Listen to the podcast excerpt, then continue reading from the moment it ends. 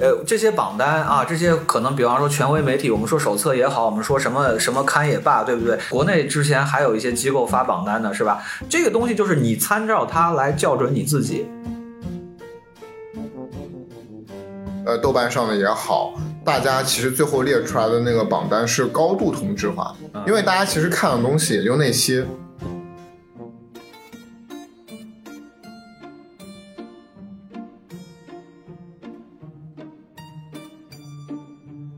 大家好，欢迎大家收听新一期的深交播客，我是主持人元首的秘书。二零二一年已经过去了哈，那最近全球各大媒体也是公布了自己的十佳榜单、二十佳榜单，甚至五十佳榜单。那今天我们也是请来两位嘉宾来跟我们一起探讨一下。二零二一年这一整年的电影以及这些电影榜单，看一看哪一些是真正的好电影啊，哪一些是我们认可的东西啊，同时也来聊一聊我们自己最喜欢的一些电影。那下面还是先请二位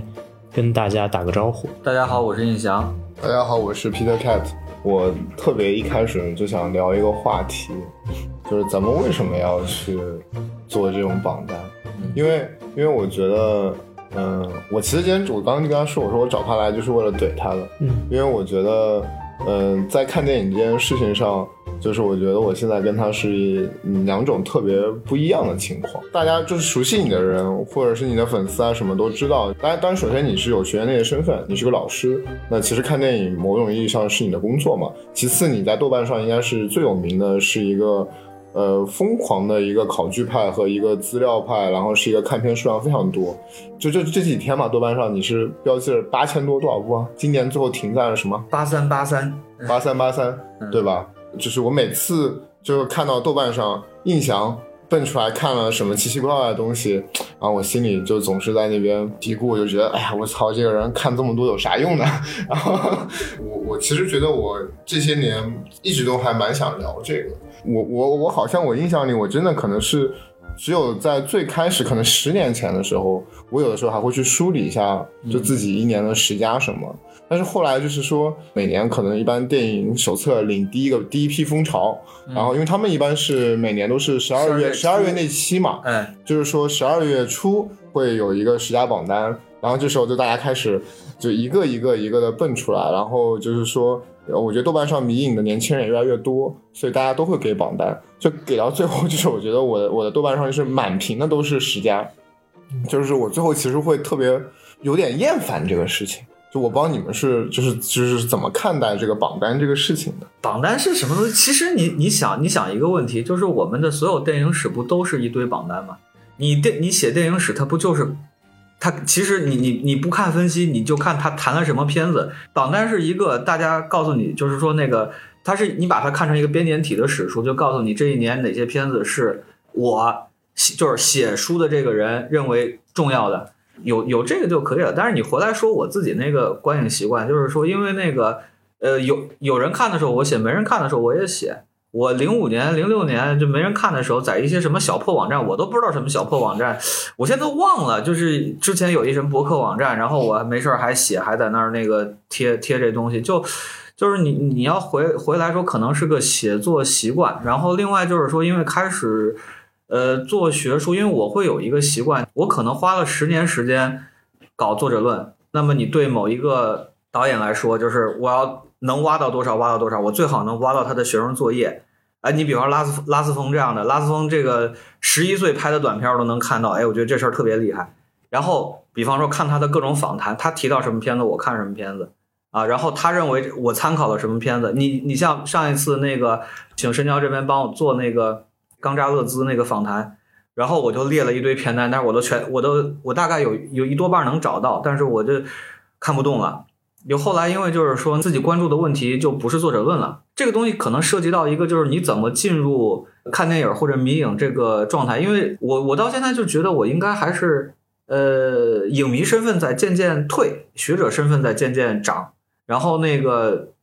呃可能比方说我我也我关注的领域，那我一定是得看。但是也有这种情况，你比方说我我我写我写我我那罗马尼亚终于写完了。我看了大概四百多部，我可能讨论的可能也就四五十部，但是我这四百多部必须得看，然后同时我我还我得知道的可能还得再知道个四百多部啊。罗马尼亚长篇一共一一千二百部，短篇可能短篇就没数了，还有一堆纪录片，还有什么这种东西，但是你得知道有哪些东西重要，这是你的判断。你把它，你把它列出来，就是你写什么书，其实都是一堆榜单。我我其实当我这么说，我是说我揶揄你这个，我其实也是开玩笑嘛，因为我觉得在本质上就是说，包括元首，我觉得我们三个人都一样，因为我觉得。呃，我们都还是有一个影迷的有有一个不是不是影迷，就是我觉得其实这个就是我觉得其实基本上全世界影迷都是被作者论这个系统给规定的或给规范的。其实就是我觉得其实我们看片可能也是这个特征，因为其实全世界各地电影节策展、电影资料馆策展。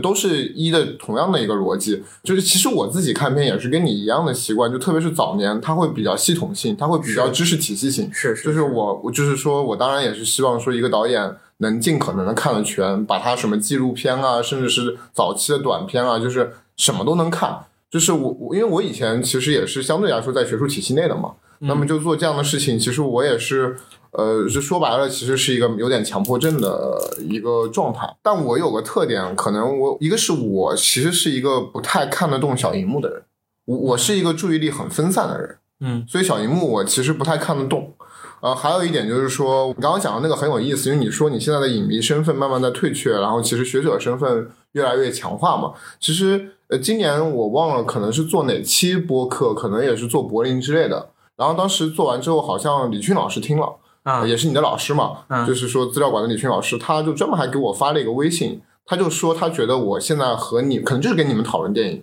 他说他就觉得我现在其实看电影的角度已经跟以前非常不一样了，因为他可能觉得说他觉得我现在可能参与的电影制作越来越多，然后他就觉得就是说这个视角其实跟之前有很大的差别。其实这件事情我自己没有特别强的意识。是他主动跟我说了之后，我其实开始反而开始关注这个事儿，所以其实我一直还蛮想，我说之前我跟元首也说，我说我很想深交做一个节目，就是做个节目是什么？因为大家可能以前比如在国外的时候，或者就是那个影迷的身份更纯粹的时候，你可能纯粹是个影评人，你纯粹是个评论者。那你那时候去看电影，和比如说你现在可能在国内，你在行业内，然后你可能也跟更多的导演啊、创作者。有更深入的交流，你甚至可能会去参与一部电影的整个制作。那么就是，呃，这种角色的变化，其实我也很好奇，他最后真的会对看电影什么，呃，会不会有变化？当然，其实我觉得是对我。其实后来就是李迅老师这么说了之后，其实我是觉得，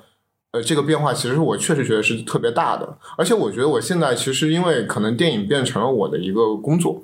和生活，就是我反而。呃，特别渴望看电影这件事情回到一个特别呃呃自然和那是不可能，最初对是不可能。但是就是说我特别就是这个状态是什么呢？就是那种小时候你看你可能在电视里面看到好莱坞电影，你觉得很好看，就是那种状态。就是我特别希望自己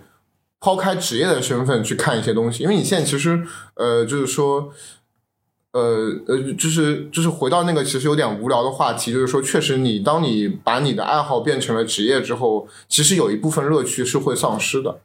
如果现在就是我跟你，就是我我是一定要找你来，就是我跟你特别不一样。我现在看电影特别随心所欲，就是我现在看片量其实是不高的，因为每年到最后大家不都会总结，就豆瓣会给你出一个你今天看多少片子嘛？其实我也忘了有多少，其实可能数量还是有一定的，可能一两百部可能还是有的。但是，就是我知道，其实肯定比以前少了非常多。当然是因为有疫情的关系，我说我不愿意看小荧幕，所以说我其实看片基本上可能还是在那几个电影节期间，我疯狂的看线上。嗯，那我其实平时自己自主的看都很少。就是我现在其实有点有有的时候强迫自己看电影的一个方式，我说我在家里组织我观影，我会叫一些朋友来看，然后我可以稍微看一些闷一点的片子，因为大家一块儿，呃，还稍微好一点。但我觉得我跟你就非常不一样，因为你我觉得你做这个工作是非常非常自觉的。而且其实你在数量上，你有自己的追求啊。当然，这个是我非常 diss 你的那个部分。我觉得这个，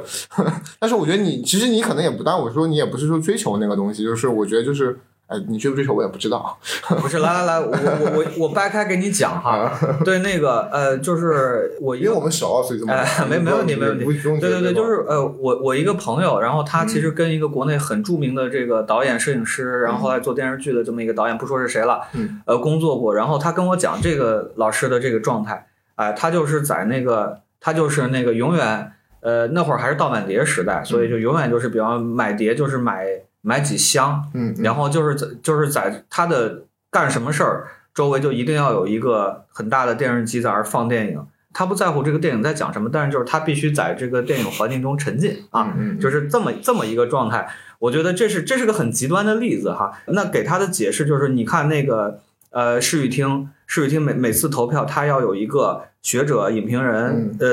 呃那个什么电影史学家这么一个一个榜，还有就是他会请导演来来投一个榜。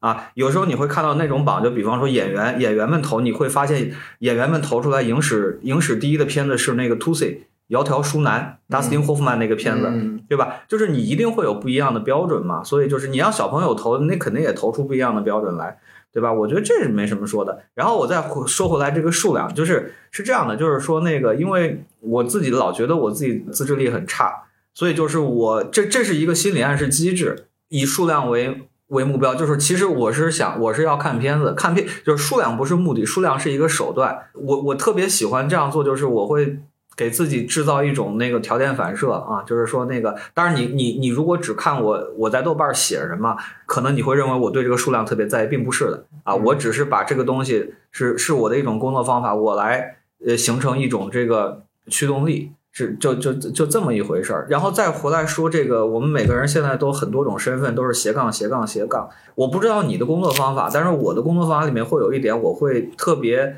强调，经常会尝试这个切换视角啊，就比方说，如果是比方说我看这电影，如果我是为了为了我要做一个什么策展来看，和我我我作为我要研究它，或者说我就单纯的想想去看，那我的那个。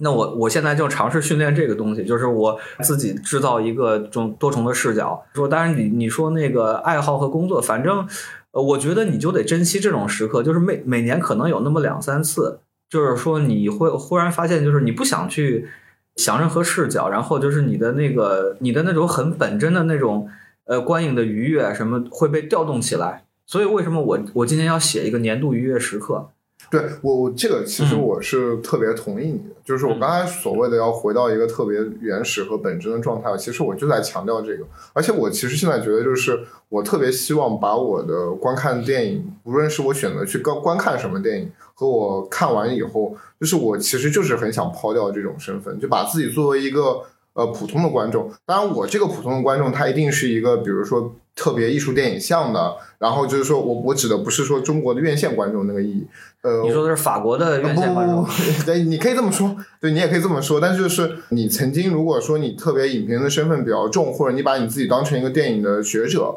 甚至你把你自己当成是一个，比如说呃，就是还是影评人吧，就我觉得你可能会有一个，首先你可能会有一个包袱，就是你会觉得说，首先比如说我们每年看到这么多榜单。那上面电影，你因为大家一般每年大家都最后要列榜单的时候嘛，那列列榜单首先有个前提，就是说其实你这些片子是不是得大体都看过？你你不能说是哎，比如说电影手册我只看了五部我就列榜单，我觉得不需要，我觉得不需要，你这些榜单都有前提。就是说，是当然是不是？呃，那个我我这儿一定要跟你 argue 一下，就是说，你比方说手册这个榜单，手册这个榜单有一个前提是它一定是要在法国影院上映的。就是这个我们一会儿要聊到嘛？对对对对对。反正我觉得大多数影迷都会做这件事儿嘛，就是你在列自己的榜单前，你一定会可能会呃要在这个时间段把你大就是大概你能看到的片子首先能看到。所以你才能去给他排序。我觉得一个负责任的这种榜单啊，就是说，不是这这事儿还是你回来你就是要讨论这个问题。就我记得当年有一个特别特别蠢的笑话，就是说到底这个微博微博是什么吗？微博就是你把你自己的臭袜子挂在你家门口，还要拉着别人来闻。这种东西就是意思就是说我这东西我看这个东西我特别想推荐给你，这是一种这是迷影，这是什么？这这个东西我们在说了，就它因为它有社交性，有这个东西。就我们在说这个榜单，因为我觉得就是如果你负责任的。要列，就是你不是写给自己看的，你是写给别人看的，或者你怎么地的，那你就应该说，我今天看了多少片，我我看片的主要渠道是什么，哪些可能我喜欢的没有看到，而且我挑片是什么标准，对吧？一个负责任的这种榜单，你肯定这些东西是要有的。如果如果你不写，你就单纯列，就我觉得也，所以就是、嗯我其实就是想和你聊这个负责任的榜单，因为其实我刚才抛出这个问题聊，其实我就是说，呃，是因为我们可能现在还是一个 Web 二点零的时代，就是每个人都能发言，然后每个影迷都可以给自己的榜单嘛，所以这东西非常的泛滥。就是以至于就是说，因为的确现在你可能你周围喜欢看电影的人，几乎每个人都有一个榜单，嗯就是我就是说，大家在列这个东西，它到底是为了什么？就比如说，我觉得其实我特别想讨论的是，可能我比如说我对这件事情越来越无所谓的一个态度，是因为我觉得可能特别是我在慢慢远离影评人这个身份之后，其实我不需要通过这样这个事情，就是我觉得可能在几年前，就是我还是。会比较幼稚的，甚至是会，就是说是比较幼稚，说我我就是我还是会很看重这个发声渠道，而且你可能会看重自己，可能是能够比别人看到很多东西，先看到很多东西，所以你我我会就是炫耀炫耀，其次是还有就是你也会去呃觉得你对别人施加这个影响，或者去表达这个观点很重要。但是现在其实我越来越就是无所谓这个事情。我觉得一个一方面当然是我觉得就是说，可能我的生活里面我已经就是我不需要又通过我电影品味这件事情去定义我是怎么样的一个人。哦，我明白。就是我觉得，就是电影或者看电影这件事情，其实它对我来说，越来越变得还是回到了一个更日常的状态。因为如果你当当你作为影评人的时候，其实那个是你生活的一个很核心的部分，或者你会觉得说啊，很多人是很在意你的评价的。但是这件事情，其实我现在越来越，就是我现在其实越来越放飞。我觉得就是比较俗的，就是要就是就是完全是 follow my 自己的 heart。不是，这里面有好几层，我来给你，我来我来给你捋一下。嗯，刚才我忘了回应你一点，就是你刚才你说到你看电影那个状态，其实你在意的不是银幕的大小，你在意的是一个东西叫叫欢聚性或者聚众性。这个词儿李迅老师特别爱讲，就 con conviviality，这是这个电影电影节的一个事儿啊。这个我之前也有一些文章写过，我们就再说了。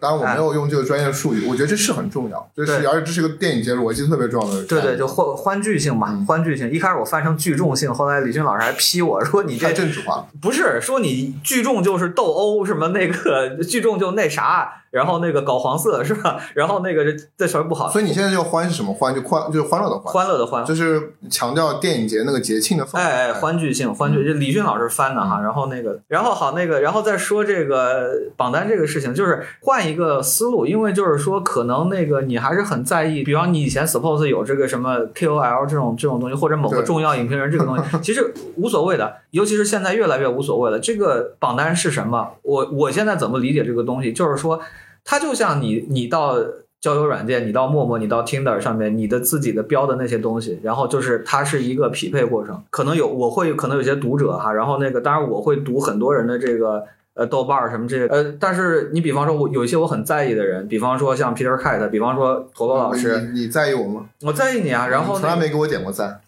我有的时候还给你点个赞。呃，对，不是我我我这我这著名的不点赞，你不知道吗？然后那个对比方说，我看到我看到一个片子，我就会会想哦，这片子可能谁喜欢谁喜欢，那我可能有可能我就推荐给他，或者有一个片子看完之后，我对我你也没给我推荐给我。我给你推荐过，我对我对我对我自己的品味可能不是，或者我觉得可能没看懂，或者哪儿怎么地，然后所以我大概其知道这个片子我应该看谁的说法，然后它可能帮助我更好的理解这个片子，哎，所以就它是一个大家用来找同类的这么一个一个方法，是就是它是一对，我个承认这个肯定是。对你从从这个地方起讲，其实榜单其实我们还要讲这个社交属性嘛。它这个社交还不是那种社交，它是一种那个怎么讲，就是那个可能关于关于兴趣的，就是基于兴趣的这种社交。但这个事情就扯远了。最后还有一点就是说，为什么你会觉得以前有 KOL 这个东西？因为因为实际上就是中国一直没有形成影评人这个、嗯这个这个这个职业。说白了是公信体系嘛，就是说到底谁的呃就是哪些人的话，可能真的能代表，比如说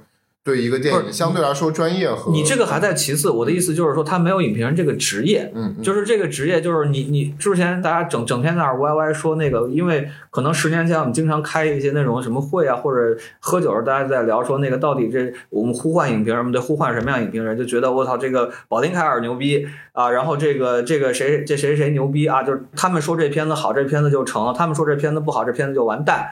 咱们以前是什么影评体系啊？然后那个我 最最最近挖点史料，我我就不说了啊。这个对，然后你看到现在影评人，你比方说像那个，我之前也跟很多导演呃聊过，就是你比方说那个他们会觉得就就像 Justin Chang 或者是那个 Jessica Kang 啊，这江大姐如果写一篇好评，她是能帮助她的片子卖出去，能帮助她的片子到更多的电影节。当然是，嗯对，然后但是你说你说江大姐不真诚吗？江大姐很真，江大姐特别努力。跟他聊过，他一年去二十个电影节，他会怎么样？就是我就有一次，就是他居然还有个微信，然后有一天突然他他在微信上找我说干嘛？他说啊，我看了这个呃杨频道的好友，但是你们上影节我找不到 press kit，你能不能帮我要个 press kit？后来我就找这个呃，没找，那会儿还不认识杨明道，那会儿找，当时找张彦民老师，我要了一个这个 press kit 给他发出去，然后他就写了一篇，基本都是夸的这个影评吧，而且我觉得他角度也蛮犀利的。但是你其实你读他影评，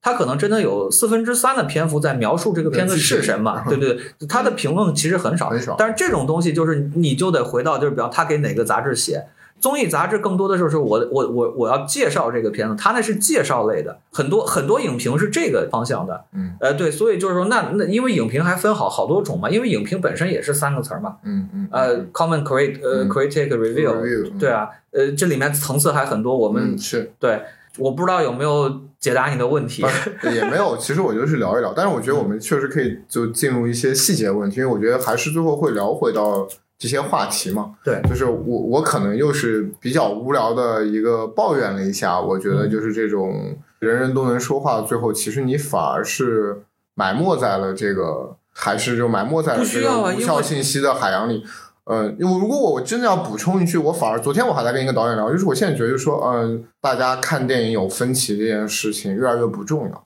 其实我以前会看的特别重要，就像你说的，就是就比如我觉得我和你就特别不一样，那我觉得就是我们的趣味和品味是很不一样的。但是我现在越来越觉得不重要，嗯，因为我越来越觉得其实大家对一个片子的喜爱和不喜欢和厌恶，有的时候会有一些非常偶然的因素。其实那个东西可能真的是跟这个片子本身，它其实很私人层面，就真的并不是在一个这个片子非常公共域的话那个那个范围内讨论这个事儿啊。当然，这事儿我觉得我们可以后面回回头再聊。呃，当然就是说我们会现在有就是我们有一个强强假设啊，嗯强假设就是多样性是好的，对吧？哎，我不对，这就是我其实恰恰就是我挺反对的一个东西，就是这个其实我从一开始，可能我从五六年前我。呃，我还在深交会写榜单的时候，我就特别强调这个，就是我觉得这种所谓的多样性，我觉得是一种非常虚伪的民主。就这个要聊深了，其实还挺复杂的啊。但是我是觉得说，我觉得大家对于电影的讨论还是得有一个基准，就是比如说，我觉得对于一个片子的好坏，还是有我们完全可以去分出高下的那个部分。这这个会有一个部分是你分不出来，可能是大家趣味的区别的地方，但是我觉得还是会有的。不是嗯这个问题就会变成是好还是坏，是喜欢还是不喜欢。嗯这个问题我们不说，我就我就接着说，就是说我们在一个多样性的这个前提下，你是在你是想说，就是你到底我们需不需要一个公公认的标准或者权威的声音？我觉得并不需要啊。这个东西还是就是你。呃，这些榜单啊，这些可能，比方说权威媒体，我们说手册也好，我们说什么什么刊也罢，对不对？国内之前还有一些机构发榜单的，是吧？这个东西就是你参照它来校准你自己。Peter Cat 看电影的短评对我的意义就是，就是我比方说，我看着他来校准我自己。权威我也不认为会有一个会有一个什么东西，他在所有地方都是权威。你比方说，那每每个人都有自己专精的领域啊，对啊，就是这这一类电影，我就要听谁，我就我就可能更多的我选的我我明白你的意思，选选谁来参参照。但是我其实就比较古典的人，我其实觉得并不觉得一个权威完全被瓦解的一个去中心的那种就是好事。而且其实就，而且你会反而会发现，其实我觉得大家呃豆瓣上的也好。大家其实最后列出来的那个榜单是高度同质化的，嗯因为大家其实看的东西也就那些，嗯，对吧？那还是那你说到问题了。对，就 我觉得就是说，所以我觉得这个东西很虚，就是其实是个很虚假的民主嘛。那我觉得我们还是可以，就是因为我们这个这期本来最开始，我觉得还是从这个榜单文化的起始吧。嗯我我我当然没做过学术的考证啊，但电影手册肯定是一个这种清单文化的一个挺始作俑者的，因为他们从最开始就是在做这件事情，而且这个东西就是国内但凡要列榜单的影迷，相对来说也是把电影当成一做一件挺严肃的事儿。那挺严肃的事儿，电影手册一直是个标杆嘛。那我觉得其实这事儿我们本来组织这个播客，其实一开始可能也是想。呃，可能是就是这个开始聊的，因为特别是大家都知道，就是说手册两年前其实是换了主编，其实整个团队是有个大换血的。那我不，我们觉得还是就事论事吧，我们先聊一聊手册这个榜单吧。嗯，我刚刚做完一个播客过来，我刚做的那个播客就是德巴克那本迷影的那个书。嗯嗯，其实如果按他那个书里写的，因为他也是个电影史学家嘛，嗯我觉得他对这一段的解释还是很精准的。就是其实不管是电影手册还是电影电影手册之前，大家都会有一个自己的一个就是一个偏好。这个偏好最终它一定会导向一个榜单，因为你这个榜单是要形成某种策略的，就是你要推谁，你最终要去达成一个什么目的的，一定是。当然，我觉得现在可能这个目的已经变得越来越模糊了。但是在最开始的那个阶段，比如说像特吕弗、戈达尔、侯麦、李维特，他们就是要推那些人，他们就是要把那些人放到榜单的最顶儿上去，这是他们一定要做的这件事情。所以我觉得这就是一个，就是一个延续下来的一个一个传统吧。对，我觉得你说这点特别重要，而且这个就是也可以回到我们前面讨论的说 KOL 这个事情。其实我那时候在做这件事情的时候，我的态度也是这样的。首先，我觉得呃还是回到那个嘛，所谓的作者策略其实是一个法语里面是 b o l i t i c 嘛，它其实是一种政治嘛。就它政治就意味着它其实一定有它所谓的鼓励的东西和它反对的东西，而且这个东西他们是要非常直接的去干预当下的电影创作的。是的这个，我觉得就是说，可能关注我们深交久的人，我们之前呃上一代手册，我们还经常翻译卷首语啊什么。其实他主编就经常会强调这个问题，就是电影手册永远是写给未来的导演，他预期的我们的读者是在是在创造未来电影的人，所以他就是有非常强的一个，就是我就是要影响你们，就是我要告诉你什么是电影里面真正好的东西。就什么是不好的东西，什么是应该我们摒弃的，什么是庸俗，什么是媚俗的，什么是我们鼓励的东西。那我觉得就是说这些东西、这些意见，它以最强的方式、最抽象化的体现在这张榜单里。嗯啊，当然，这张榜单其实也是也我们也都知道，这个是个也是个造神的东西。其实对于艺艺术片的影迷来说，你可能除了戛纳、除了三大那些奖项以外，就这个榜单可能是最重要的，甚至很多人会把这个榜单比这个还重要，对吧？我觉得并不是啊，因为那个、我当然可以看 IndieWire 的，我可以看那个什么这这个影评人协会、那个影评人协会的，就是说，我觉得有可能是因为可能是你你你周围的人更看重手册，就是我我其实还是在讲一个源头嘛，因为我觉得，当然你你你是一个学者嘛，因为我觉得这个我们还是没有问题，因为我觉得就是说，当代的这个所谓电影的理论的这个迷影生态，包括这个理论的基础，其实是是建立在所谓五十年代、五六十年代电影手册的这个工作之上的嘛。那么我觉得这个工作至少在他们的语境里面，是刚才我们说的那些东西。嗯就是这个你啊承不承认？那么这其实这个就是可以特别好的带出我就是我我想说的一个问题，就是我我其实向来是我是非常鄙视视语听的那张榜单的，因为首先就是说大家都知道，就是说就还是简单科普嘛。就这两个榜单，它们很大的区别是，虽然它们都是一个，比如说所谓还不太一样，就是呃，电影手册是编辑部内部的，那么电影手册可能给电影手册写写文章的人才有资格，所以他们其实电影手册是个很，其实是它是有一点像是一个小的帮派或者是是一个小的团体嘛，那它其实是有一套非常严格的准入制度的，比如说你在法国，你给电影手册写文章，并不代表你就是手册编辑部的成员，比较标志性就是你进入这个编辑部，你要在他们那个就是那个所谓名单里面可能有十几个人。那个那个可能是他有相当长的一段考验期的，比如说你可能得给这个杂志可能已经写过十篇文章，已经写过一年，可能有一个人退出了，你才会把你把你补录进去，然后你这个人可能会有资格。最后去，你可以去去投票投票嗯而且你知道每年的那个十二月份那个手册，他会把所有的这些所谓编辑部成员的投票，每个人都列出来，然后他有他的计算方式，这个我都科普一下，因为他他因为他方式很奇怪，他他其实不是按照什么，就他每个人还是可以列十个，甚至可以多列，但他是按照他是算次数嘛，加就是权是吧？对，不是他不是加权，他其实是你列第一名和列第九名，他都算一次。嗯他首先是看你这个次数是不是足够多啊，然后你次数是把先把次数最多的就按照次数去排序，然后碰到并列的时候，但是并列这事儿我发现其实它很吊诡。我以前以为是并列了之后就再去看每个人把它排的位置去算那个东西，但其实我后来发现也不是，我发现手册主编有极强的任意性，我就我甚至怀疑是手册主编自己定的。至少上一届的时候我。一八年还是一九年榜单，就是把那个坏小子野小子，对，小雷加松呃嗯苏萨什那个片子，对，就是那个片子，其实你会发现它其实好多并列的。然后我当时我就去问了一个手册编辑，我说你们这个为什么就是很多并列的时候你把它排就就是它是第一，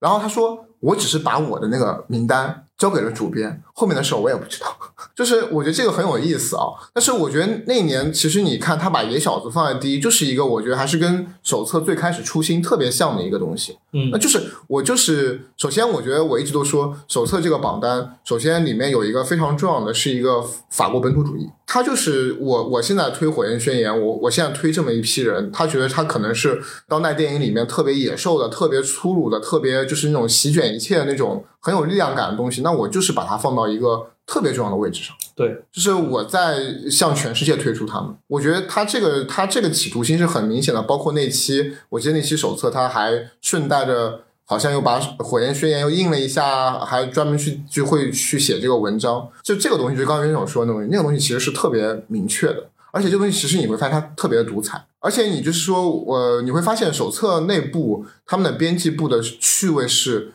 高度趋同的，呃，而且是高度的和至少我觉得上一代啊，就是我还是在讲那个呃斯蒂芬妮的那一代，我觉得是就是高度的跟斯蒂芬妮趋同的，就是所以说，其实你有的时候看那个东西，你也会觉得有点无聊，可能就是在一个呃十五部、二十八部的范围内，只是每个人排序有所区别。嗯。就是就是就是那样的一个东西，那就是我们反过来说诗雨听嘛。那诗雨听首先大家知道，它就是说诗雨听首先这个杂志本身就是跟手册不太一样，它有大量的外约稿件，它其实没有那么明确的一个编辑部的概念。那么它最后，它其实它最后的性质，它最后那个年度征集那个榜单的时候，性质也是一个很大的五十人以上吧，甚至接近一百人。就是我觉得是一个英语学界，就是也不能说英语学界吧，就是说集体性的一个大家投票的结果。嗯，那包括我觉得 Film Common 以前就是现在已经没有了，Film Common 纽约的那个杂志也是呈现这么一个结果。那我觉得很有意思。首先，我觉得就是这是一个英语英所谓的英美的，似乎是比较民主的东西。然后法国这边又是一个高度威权、高度不是特权和精英化的一个东西。你这个对应的就是电影节和行业奖嘛，对，呃，我觉得不不太一样，很像，还是不太一样像，很像。啊。电影节就是小小小小，就只是说电影节的这个评委会，它可能口味不是高度趋同，对嗯，就是那就就这么点儿区别嘛。就是，当然你指出那个口味趋同，这是个很重要的事儿。那这个当然，我觉得口味趋同。我们现在就比如说，我们先讲是就是说所谓的电影手册，我觉得其实电影手册跟其他杂志的区别吧。嗯那我觉得这个东西就是刚才其实袁总说的，电影手册它始终是在一个，就是说它其实有一个非常强的一个所谓的对于什么是好电影的一个标准，就是我觉得它是有一个所谓的编辑部策略的一个东西。那么我觉得其实另外的相对来说还是一个怎么说呢，有点像大杂烩吧。因为你如果去看视与天杂志，你去看 Film Common 杂志，它还是要面面俱到的说，哎，比如说有哪些重要的导演，就不管说是我们主编喜欢还是不喜欢，就是我们可能都要聊到这个事情，甚至它会有一点点，我觉得就是有一点点学院派的风格，就是可能我们不要去过多的对这个东西做一个特别强的价值判断，嗯。我们要相对中性的把这个事情去讲了。对，我觉得这个是一个很大的区别。那手册就是呃，就是很强硬，但是我觉得这个其实也不单单是手册，我觉得就是说，你跟手册针锋相对的，就是就是正片嘛，正片就 positive，它就是也是可能没有手册这么夸这么极端，但它也是有这么一套东西的。我觉得现在就比如说手册比较明显的是，现在它其实换了一个换了主编，然后这个主编也是一个，哎，我我们反正之前做过嘛，但我其实我印象里面他好像之前也没有手册的噱头。因为他之前是在那个《黎巴哈颂》嘛，就是《解放报》，当然我也觉得是法国一个批评非常犀利、比较靠近手册的一个，嗯，呃，一个一个一个一个杂志，但是他没有。当然，好像他们那个副主编是是手册系统内的，就是巴赞去世五十周年还是什么？对我不是给德巴克一八年，对我不是给德巴克做过一个访谈嘛？嗯，然后当时其实德巴克当时是你能够非常你大家现在还能可能在我豆瓣看到那那篇文章，德巴克是非常的对当时斯坦菲尼那那一届编辑部是非常不满意的。嗯，他觉得过于的精英化，过于的小圈子，过于的就是在玩弄自己的趣味。那这也是刚刚我想聊的，其实每一届手册跟他主编的那个性格不一样，其实也有很大的区别。比如德巴克觉得他那个时代，他是九八年、九九年，反正世纪末的时候那段时间，他短暂的当过主手册主编两年吧。对他那个时代，就是一个他觉得他是一个比较外拓的，就他可能大量的关注那，比如那时候我觉得我们都知道是那是中国华语电影最好的时候。比如说我们都知道蔡明亮在手电影手册九十年代那个榜单里面，蔡明亮、侯孝贤那都是他的河流啊，对吧？河流、南国的南南国都是他们九九零年代都排名最最前面十年时间，对十年十年里面排名最前面的电影。那时候他们大量的关注亚洲，关注不同的区域。不像现在，那么现在我觉得就是说，确实是我觉得这个会区别特别大，所以我觉得这个其实手册也是变化的，就是说未必每一个主编都那么的精英。我觉得比如三菲尼是比较精英的，那我觉得德巴克就是一个我觉得相对来说是比较包容的，而他就可能比较强调文化的多样性，或者是强调手册八。其实我觉得手册八九十年代都是这个思路，他们是在大量的发现世界电影。嗯。呃，这个跟那个时期的世界电影节其实有类似的地方。呃，对，呃，其实你说到这个，就是呃，我再补充一点吧，就因为我最近在练这个呃这个全球电影啊，就达德利安德鲁这个理论啊，他，但他其实就是他提出一点，就是说那个世界电影阶段六八到八九，呃，冷战结束之后，其实我们进入一个叫全球电影阶段。那全球电影阶段其实是两种全球电影，好莱坞全球电影电，还有那个全球电影节的这个全球电影。对，所以你看，你你刚才讲的那个时段，它正好就是说，那个就是世界电影向全球电影过渡。后面这个达连路有没有在写文章啊？所以就是他他如何区分世界电影和全球电影？全球电影它体现的特征是，就相对来说是一个更扁、更更扁平的世界，更加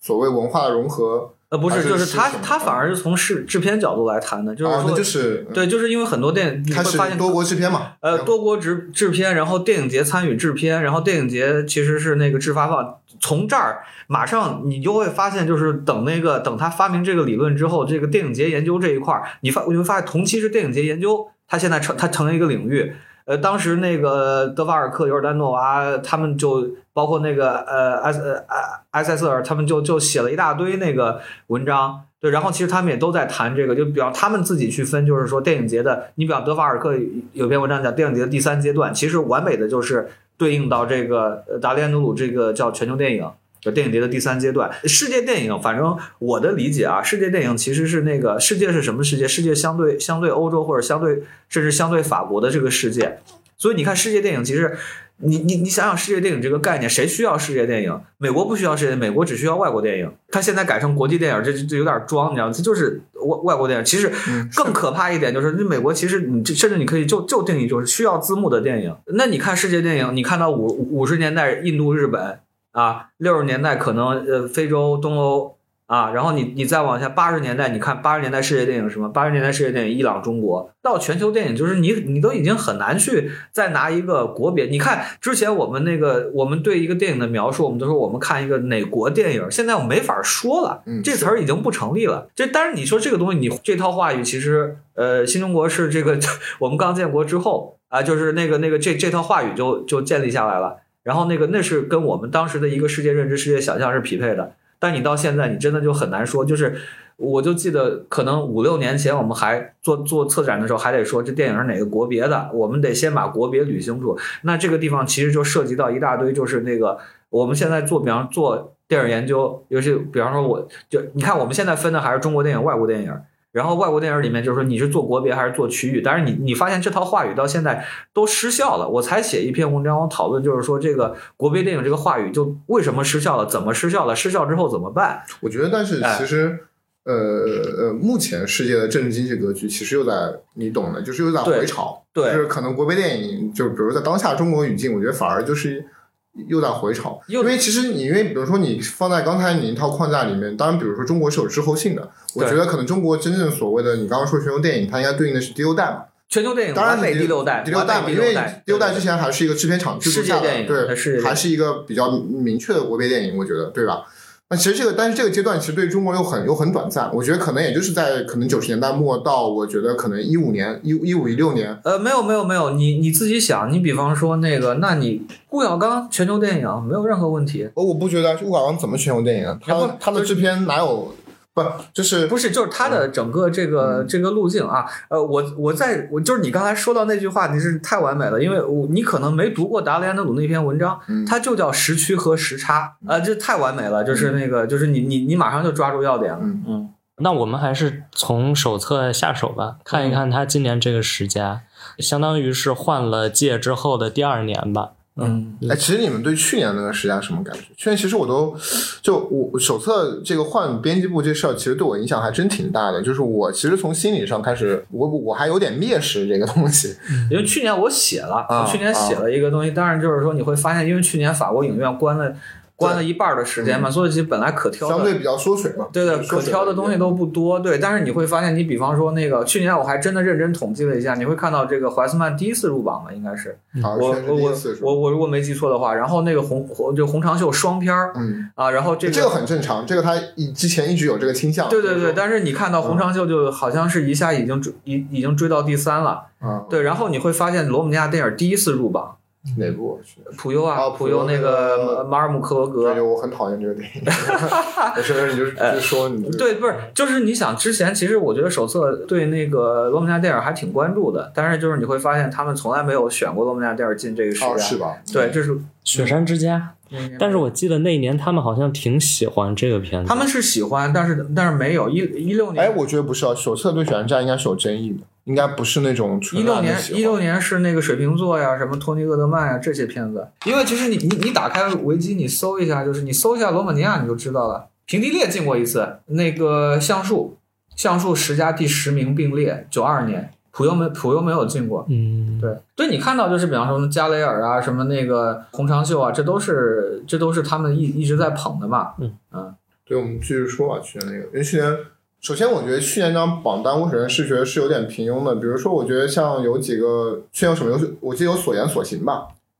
对吧？啊，所以那个片子其实我看了是挺享受的，但是我就觉得分量其实是你从哪个电影脉络上来讲，我觉得都都不算，都都不至于是一个要进到手而且排第。五，对啊、我挺喜欢八月处子，是是十佳吧？八月数字第十。对，嗯那个是我还真挺喜欢的。还有但那个好极了，我就觉得，我觉得挺好的这个片子，但是我就是觉得不至不至于落单的一个片子。大概聊一下手册这个十佳构成。其实即使是换了编辑部，我个人觉得整体的，就是目前看来，它的整体的那个这些年这最近十年，我觉得它的总体方向，我觉得还是那么几个啊。嗯，就首先第一个就是对我们爱的那些，就永远在就是说我们作者策略下的在捧的，就这个大魔王就是葛达尔，就是从手册创刊开始到现在一直在捧的人。嗯近年就是嗯大家都比较明明显的这种红红红红长袖，上秀那比如上一届编辑部大卫林奇嗯，啊，就这种就是就是当然就是一个大 bug，就是布鲁诺杜蒙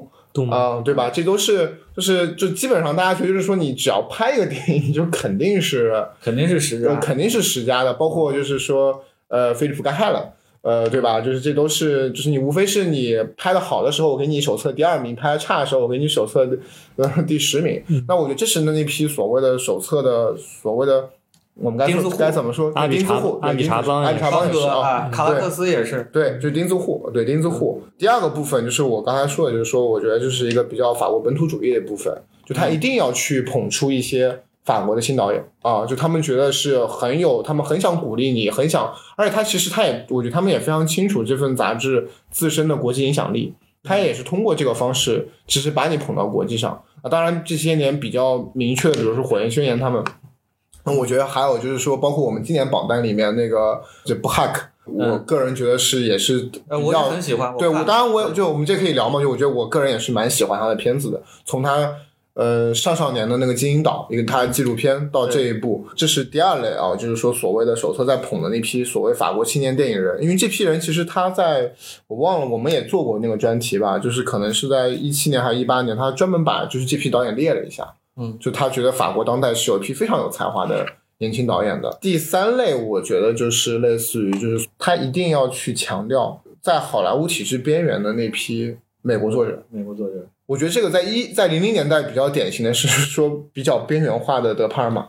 嗯啊，这个这个部分其实我个人是就包括大卫林奇也是嘛，就他们都是在其实是在好莱坞体制的非常边缘的一个位置上。那么我觉得现在就比较明确的是那个女导演是 Carrie Richard，对吧？莱卡特，莱卡特，那是今年今年就是第一嘛，第一头牛。就是我觉得这是他也是特别强调的，因为我肯定不给你，就是我不讲你好莱坞现在最捧最红的，他肯定不会给你选个维伦纽瓦，但是他对吧选过斯皮尔伯格。那他对，那那这是另外一回事啊，那就是就是那就是那个，我觉得就是这个是这类里面我们要讨论，就他其实是已经被经典化的那一批人，那这是另外一回事儿。维伦纽瓦今年手册应该是给了个一星吧，是沙丘。沙丘是吧？嗯，下面一批是什么？下面一批就是可能新人啊是类似于我们对他就是所谓的每年都会在国际视野里面要发现的那批新人新人，嗯然后就是这个就有点像跟戛纳电影节很像，我把你列进来，就感觉是给了你一个历史地位，哎，特别大的，就是说，对对对。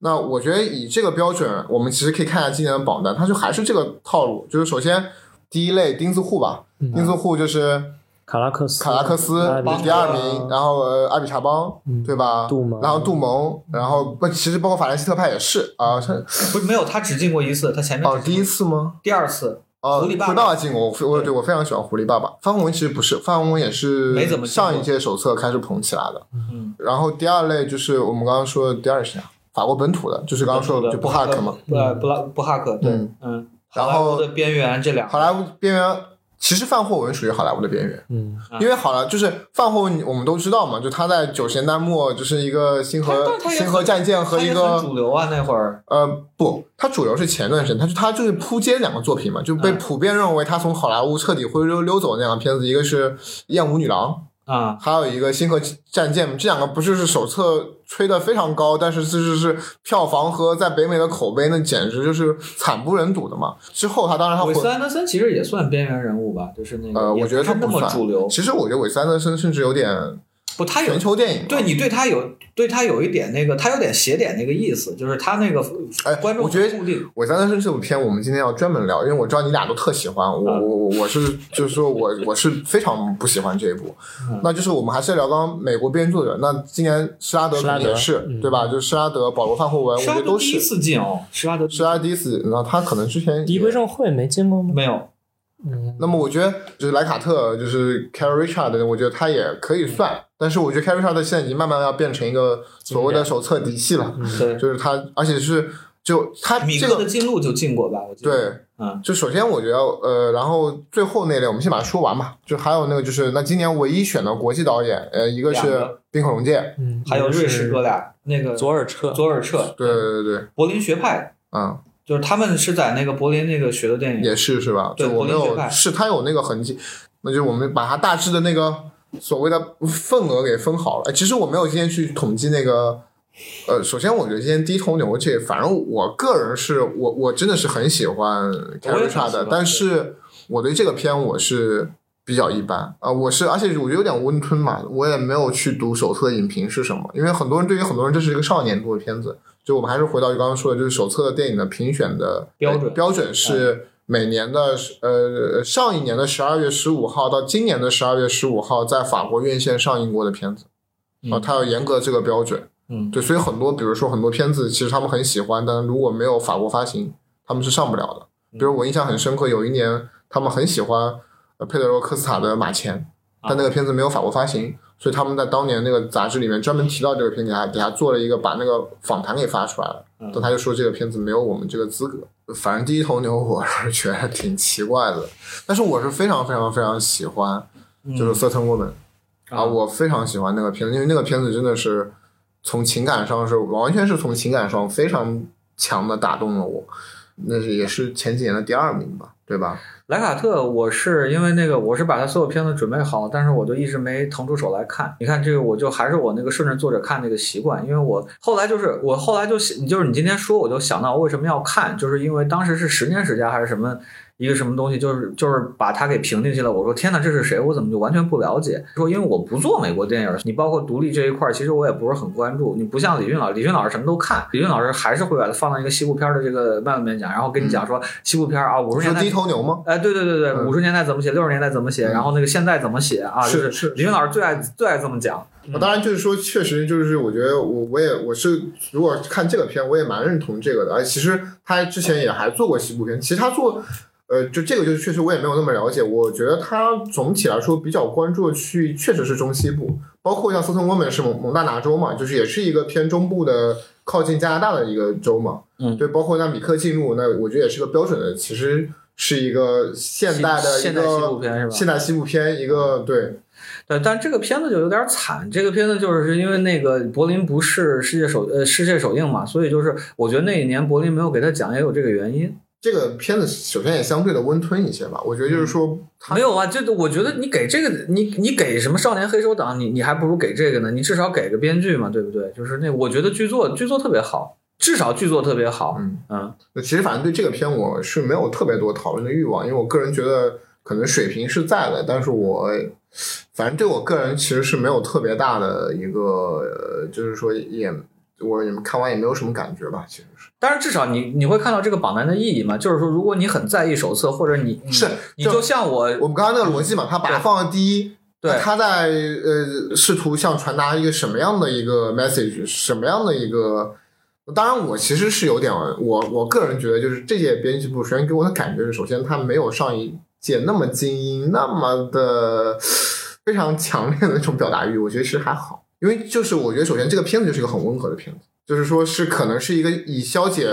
所有西部片传统西部片元素的方式在讲那个西部，嗯，啊，就他当然之前米克进入其实也有也有这个特征，但是我觉得这部会更更更明显，更明，确而且我我我现在，因为我那个我来之前我也没看，但是我就想起我当时在柏林看的时候那个感觉，我就觉得他那个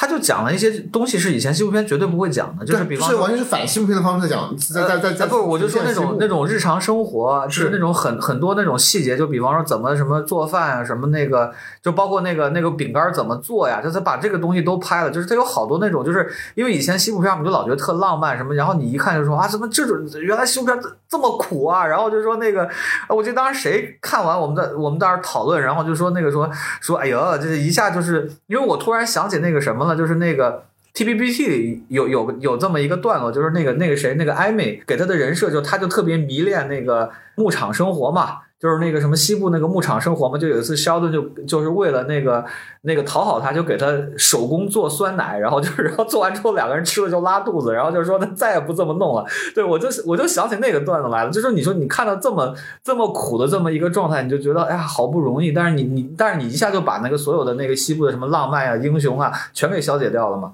我觉得这个第一就是策略性很强的一个选法，嗯一个是他本身是女性导演，他还是美国美国导演，对，而且再有一个就是她完全消解那种男性气质嘛。是其实她的所有的那些角色都是这样，嗯，我觉得这都是特别策略的点。嗯包括我觉得西部片本身跟电影手册它的那种历史上的联系也很密切。天呐，这是唯一的女导演，嗯，呃，今今年唯一的女导演，嗯，那但是如果你要谈论这个问题，我觉得很有趣。嗯，那就是之前女导演多吗？也不多吧。就是他没法保证，他不像戛纳一样，大家还得站起来提问说为什么你们这十佳没有女导演？哎，但是我我就我就很开心，因为那个荷兰阿姨就进过呀，就是那个《珠花之月》啊，什么那个、嗯那个《沙漏双树》啊，都进过，嗯，对，就是在他刚起来那个时期嘛，就是对我觉得元首刚刚说那就没有，就是已经很好的总结了这个片子